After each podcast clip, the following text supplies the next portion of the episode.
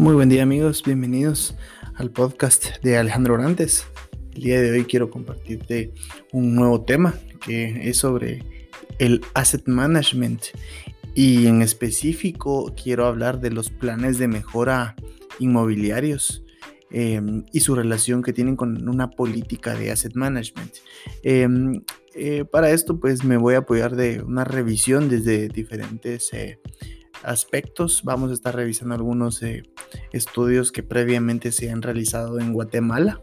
Eh, cabe resaltar que estos estudios, eh, aunque son específicos para Guatemala, pues creo que hay algunas tendencias que nos van a poder ser de provecho en general para cualquier tipo de, audiencia.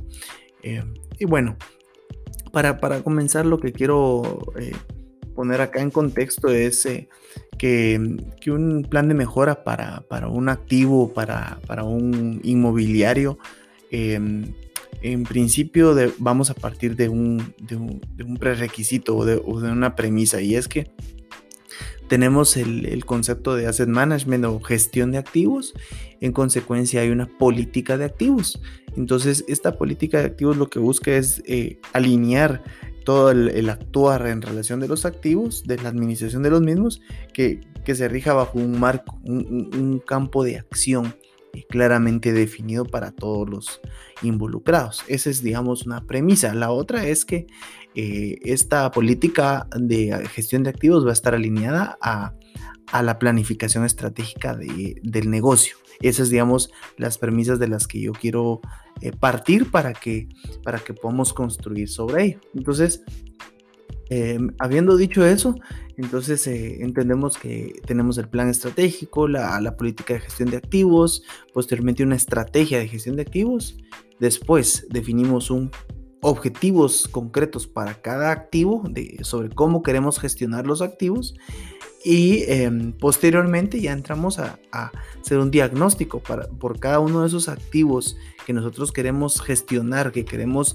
eh, tenemos objetivos concretos a, llevar a cabo, pues eh, eh, aquellos que son relevantes, pues les vamos a realizar un diagnóstico, un diagnóstico para poder determinar cuál es el estatus de ese, de ese activo, de ese inmobiliario, de ese edificio, de esa bodega, de ese, de ese terreno, bueno, etcétera, etcétera.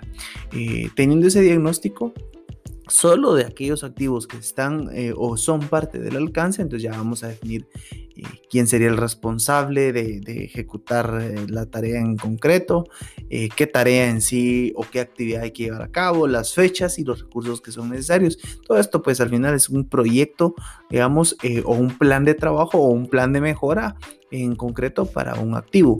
Y vuelvo a recalcar, no eh, me refiero a que todos los activos deben de tener un plan de mejora, pero sí aquellos que son sujetos del objetivo de la gestión de activos. Es decir, tenemos eh, objetivos em, que le van a aplicar a ciertos activos, a ciertos edificios inmobiliarios y, eh, y algunos activos no podrán estar dentro de ese alcance.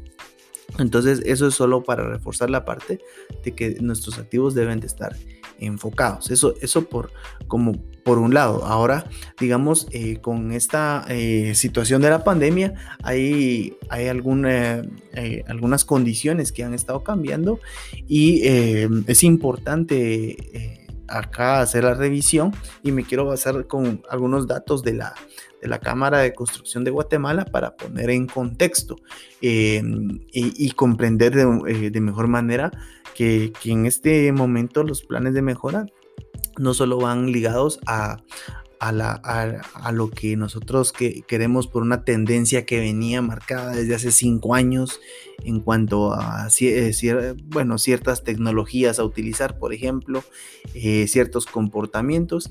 En este momento, por la pandemia, hay algunos aspectos que, que, puede que nos estén cambiando los hábitos de, de consumo y las necesidades. Entonces, acá es donde yo quiero hacer ese, ese énfasis.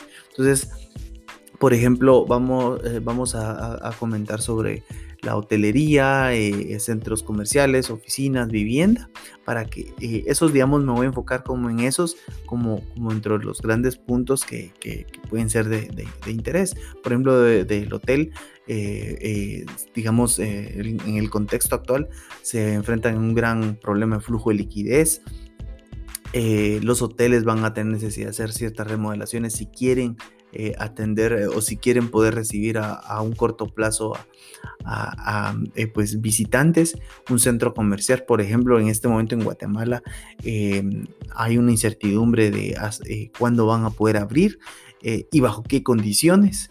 Entonces, por ejemplo, el centro comercial, si no quiere cerrar permanentemente, tendrá que tener algunas estrategias para atender a los inquilinos de cada uno de los locales, por ejemplo. Tendrían que tener una alta inversión de equipo sanitario como mascarillas, gel, tecnología de sanitización para el centro comercial para garantizar que eh, mantiene óptimas condiciones y en consecuencia la gente poder visitarlos. Las oficinas también requieren algunos cambios importantes Em, y eh, bueno, por otro lado, las viviendas, el estilo de consumo de las personas estará cambiando. Entonces, eh, bueno, eh, vamos, a, vamos a, ir profundizando en, estos aspectos para que, para que sirva para la reflexión y algo podamos aportar. Por ejemplo, en el tema de, digamos, el valor de, la, de, los activos relacionados a, la hotelería, según algunos estudios, eh, digamos, se, ha, se había venido manteniendo el valor de los, de los activos eh, relacionados a la, a la hotelería. Eh, venía un cierto declive, un declive mínimo. Por ejemplo, Airbnb es, es ah, una, una, una, institución, una organización que puso, digamos, muy en, riesgo o, pues generó un gran impacto en la industria hotelera, puesto que pues cualquier persona ahora podía, ah, puede alquilar su, su casa y, en consecuencia pues eh, eh, la hotelería se vio afectada hasta, hasta un cierto punto. Entonces no digo que sea grande, pero al menos no hubo un gran crecimiento en esa industria.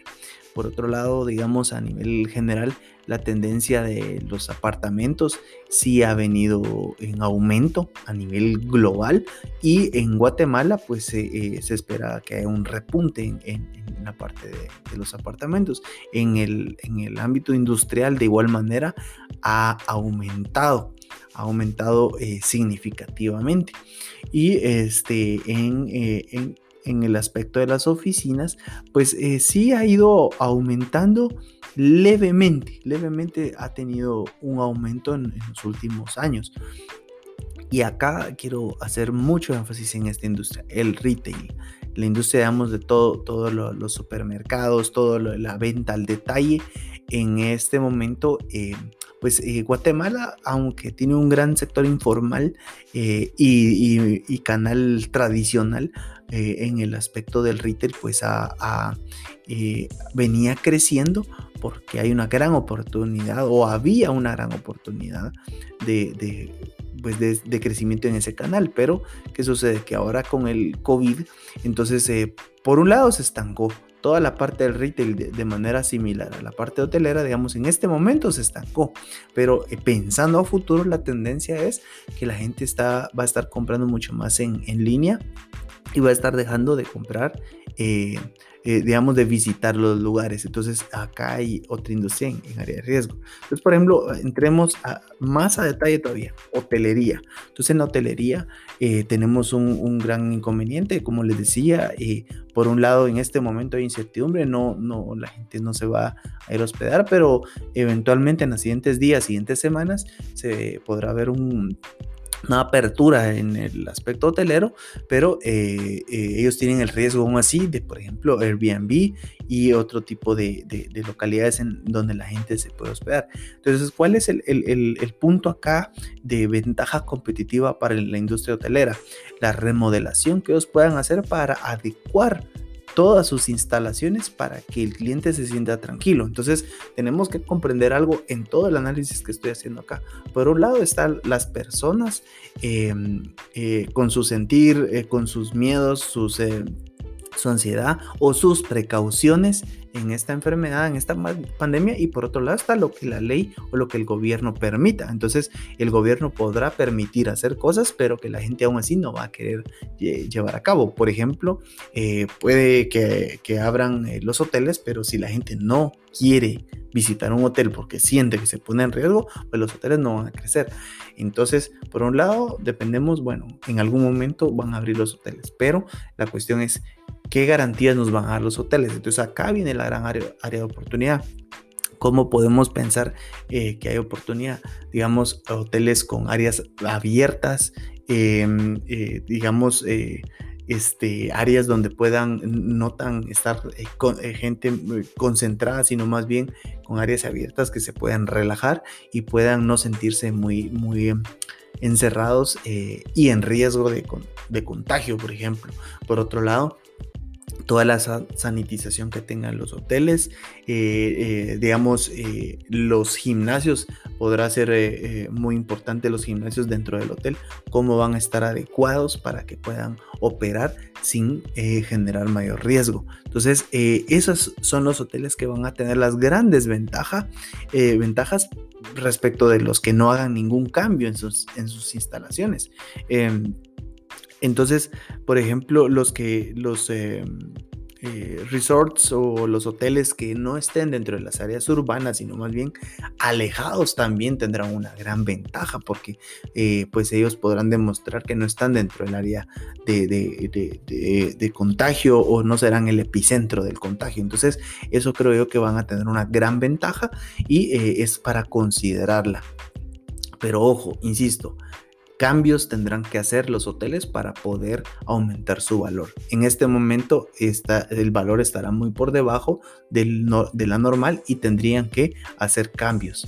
Por otro lado, los centros comerciales, ya les mencionaba yo, la sanitización constante. Eh, por otro lado, también eh, ya no solo considerar eh, que los locales del centro comercial tienen que mantener el esquema anterior donde, donde una persona entraba, y visitaba la tienda. Probablemente ahora eh, tengan que tener una modalidad donde sea muy fácil la venta en línea y ellos tendrán que ser muy ágiles para el despacho.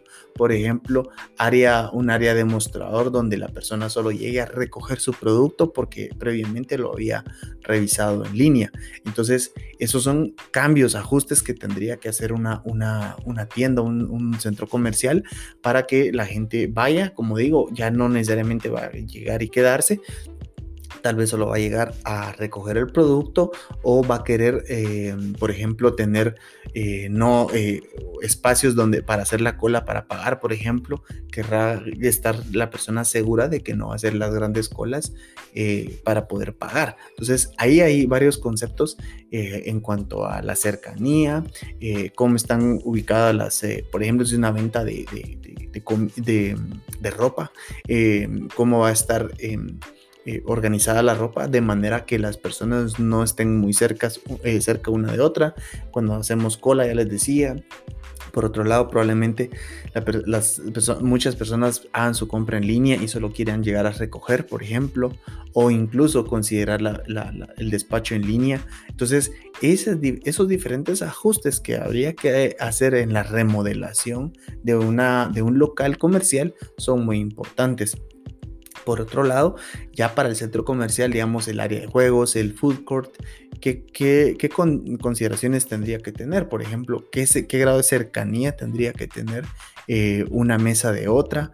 Em, cuántas personas podrían comer en un food court eh, y en ese caso eh, probablemente lo que se aumente es el, el, que la gente llegue solo a comprar y se lleve su comida entonces, acá ya vamos viendo eh, varios elementos em, que durante este momento del COVID van a ser muy importantes de, llevar a cabo y eventualmente uno podría decir que, la vacuna podrá eh, eh, salir y con esto pues eh, la cura existe y por lo tanto ya no hay ninguna preocupación.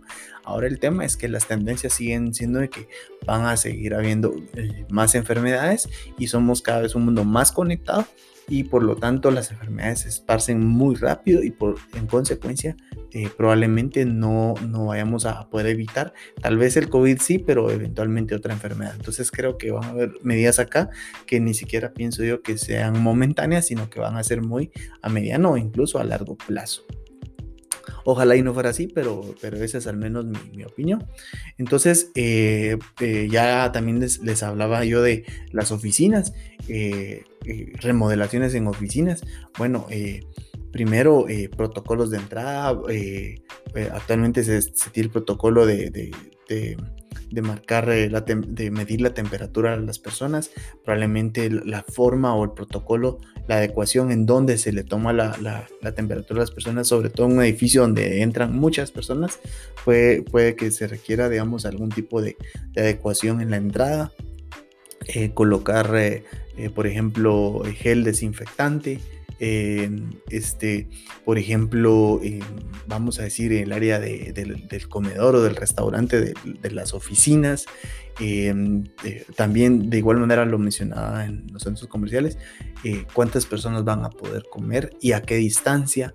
Eh, pero ya, ya dentro de las oficinas, eh, eh, concretamente hablando, eh, digamos, qué adecuación de los cubículos se estaba teniendo una tendencia donde solo habían tablas o una mesa y muchas personas trabajando, pero probablemente sea necesario regresar al concepto del cubículo o de algo que encierre a la persona de tal manera que no haya un contacto muy directo con los colegas que están en la vecindad de la oficina, por ejemplo son adecuaciones importantes. El aire acondicionado será un elemento a considerar también en áreas abiertas. Eh, entonces, el, grado, el distanciamiento físico y qué adecuación en las oficinas sería importante. ¿sí? Entonces, em, en los sanitarios de igual manera, eh, e, evaluar qué, qué, cambios habría que hacer. Por ejemplo, los, los, sanitarios que, que, tienen puerta con, con llave, por ejemplo, de qué manera poder eh, eh, tratar de evitar, digamos, que, que, la persona eh, este, se lave las manos, pero que aún así intente evitar tocar la puerta, por ejemplo, con las manos y, más bien la abra con, los, con el codo. son ciertos elementos que por mínimos que parecen, podrían ser muy, muy importantes. Em, y en el sector vivienda eh, es eh, probablemente uno de los que en este momento estamos sufriendo mayores cambios y es que hoy en día las personas eh, están pues permaneciendo más tiempo en su casa. Esto implica que, van a haber, habrían cambios en, el comportamiento y hábitos de las personas en su vivienda. entonces es de considerarlo. Por otro lado, también algo financiero acá es que en este momento la deuda, eh, las personas no quieren eh, adquirir una deuda eh, a largo plazo. Entonces en este momento hay muchas personas que no están decidiendo comprar una casa, pero prefieren rentarla.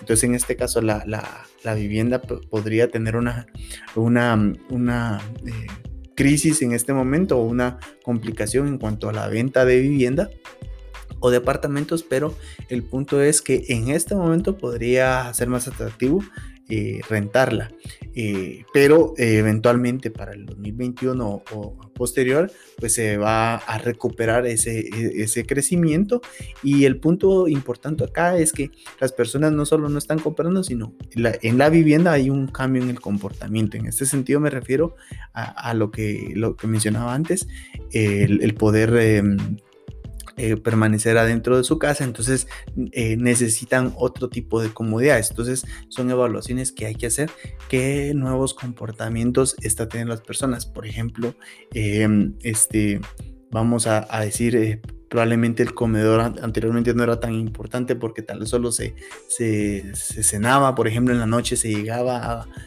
muy tarde a la casa y solo se llegaba a cenar, entonces el comedor tal vez no era tan importante, Probablemente ahora eh, muchas familias están comiendo los tres tiempos en el comedor, entonces el comedor puede ser un área más importante o por ejemplo la sala de estar, ¿sí? Entonces, eh, o el patio puede, las casas que tienen patio pueden ser muy importantes, o un, en un complejo de apartamentos eh, donde las personas necesitan salir, el, el, área de juegos, el área recreativa, qué condiciones debiera de tener para que las personas se sientan tranquilas de poder visitar el área de juegos, por ejemplo. Entonces, lo importante de, mi mensaje es que el, eh, en el sector de viviendas también están, estamos sufriendo cambios y eh, lo, lo, lo, importante para nosotros es evaluar eh, de todos estos impactos que estamos teniendo, cómo nosotros vamos a adaptar este activo, este inmobiliario, este edificio, esta casa, para que pueda pues, tener un, un mejor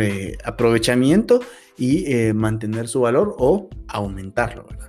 Entonces, eh, para, para, ya el, último elemento que, quiero mencionar es el de las ofibodegas, que es el, segmento que sí está teniendo un alto crecimiento en, la ciudad de Guatemala.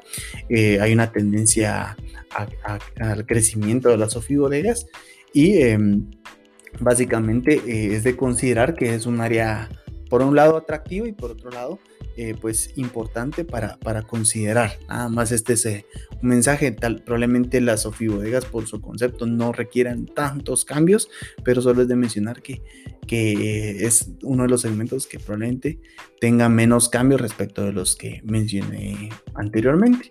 Entonces, bueno, eh, con esto el, el, concepto y ya para ir terminando, entonces tocamos diferentes industrias, diferentes áreas en donde es de considerar las eh, eh, eh, los planes de mejora que tendrían que tener los activos, todo con miras a las circunstancias por las que estamos pasando en este momento, pero en realidad el mensaje de fondo es que esto va probablemente a no resolverse en dos meses, no porque pase el COVID, sino que va a haber un cambio en el comportamiento de las personas. Eso es lo importante de mi mensaje, el cambio en el comportamiento de las personas, en los hábitos de consumo, en los hábitos del día a día, y esto implica que si nosotros queremos tener una ventaja competitiva en nuestros eh, activos, en nuestras eh, tiendas, nuestros inmobiliarios, entonces lo que tenemos que hacer es adecuarlos lo más pronto posible para estar listos y transmitirle confianza a las personas. Por un lado es la ley, por un lado es el gobierno, pero por otro lado es que aunque la ley lo permita, muchos consumidores no van a querer hacerlo. Entonces,